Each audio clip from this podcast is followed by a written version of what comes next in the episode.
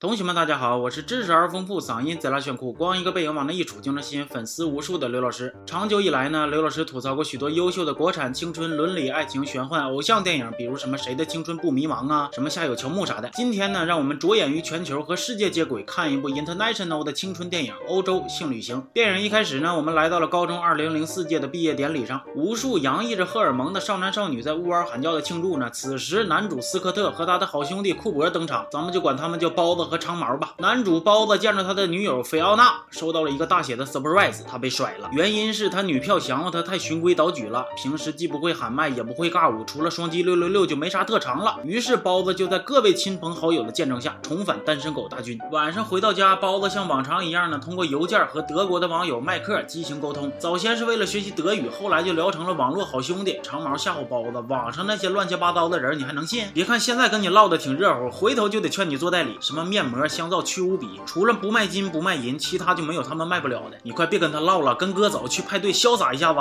派对上呢，碰着了高中同学一对龙凤胎兄妹老蔫儿和小翠儿。兄妹俩呢邀请包子和长毛一起去欧洲旅行。包子一寻思，拉倒吧，欧洲连鸡蛋灌饼、烤冷面都没有卖的，我去干啥去？这个时候，乐队的主唱别有用心的唱了一首歌。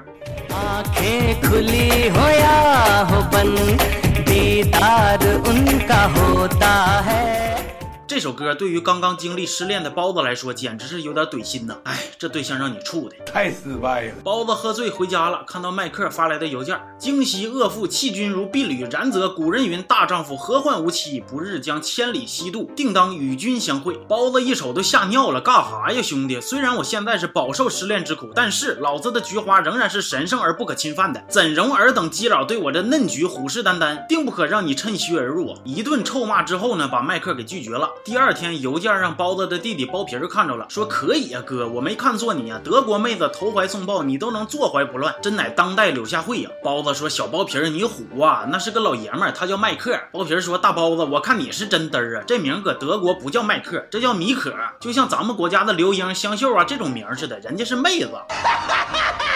包子一听完了，没文化太可怕了，妹子都把我拉黑了，这可咋整？长毛说你呀，你就得改改这个循规蹈矩的性格了，咱们去找米可吧。于是二人就踏上了欧洲的性爱，不是欧洲的寻爱之旅。俩人第一站来到了伦敦，秉承着一天不喝酒白搁世上走的原则，他们误入了一家曼联粉丝专用酒吧。一群红衣大叔对着他们凶神恶煞、虎视眈眈，大声的问候：“你们干哈的？”包子就赶紧解释：“啊别动手，自己人，我也是球迷呀。什么苍井波多、松岛、小泽、武藤、良木、北原范、饭岛、树里、星野、原沙老师，我是他们的球迷呀。”虽然包子说的这些人呢是谁我都听不懂，但是大叔听完确实是震惊了，生气了，感觉到自己的孤陋寡闻，心里不太满意了。此时包子灵机一动，唱了一首《最炫曼联风》，打动了大叔。要不咋说民族的就是世界的呢？一夜狂欢酒醒之后呢，俩人发现已经跟着这群大叔踏上了去往巴黎的征途。到了巴黎，俩人找到了正在巴黎旅游的老蔫和小翠儿，吃了一顿热血沸腾的动员饭，组团向柏林进发。旅途寂寞怎么办？老 gay 为你排忧解难。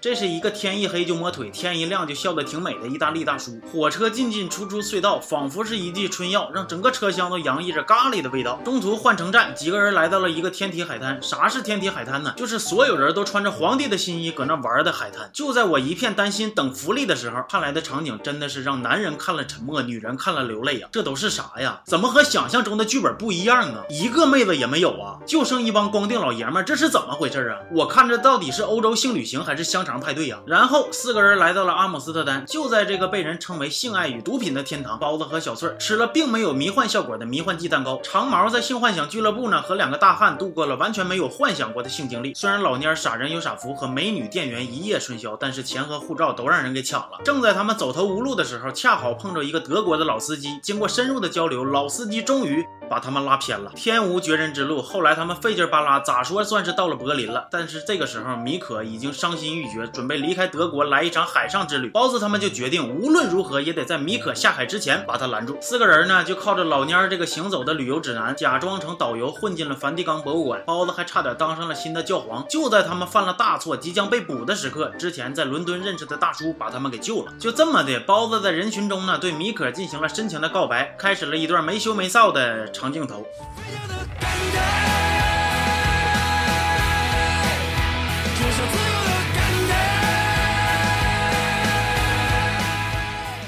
最早看这部电影呢，我还处在血气方刚、青春躁动的时候，开启了我对欧洲的浅显认识和迷之向往。特别是阿姆斯特丹，在正直的我看来呢，简直就值得我们用实际行动亲身的批判一番。这部电影和我们之前看过的国内优秀青春片相比呢，还是有一定差距和进步空间的。没有怀孕，没有堕胎，没有矫情，你也好意思叫青春片啊？对了，不知道你们发没发现哈，电影里边有一个熟悉的面孔，对，就是那个火星上种过土豆的帅哥。这部电影呢，其实最重要的就是教我们一个道理，不要因为网友的网名就轻易的下判断。叫富贵的网友可能是个妹子，叫秀芬的网友可能是个汉子，叫刘老师的网友他八成就是个暖男呐，同学们。叫刘老师二五零的公众号呢，他绝逼就是有意思，行吧？那我们这期就到这儿吧，我这都吭哧吭哧的更新了，你们就别老催我了，要不然我压力可大了啊！我们下期见。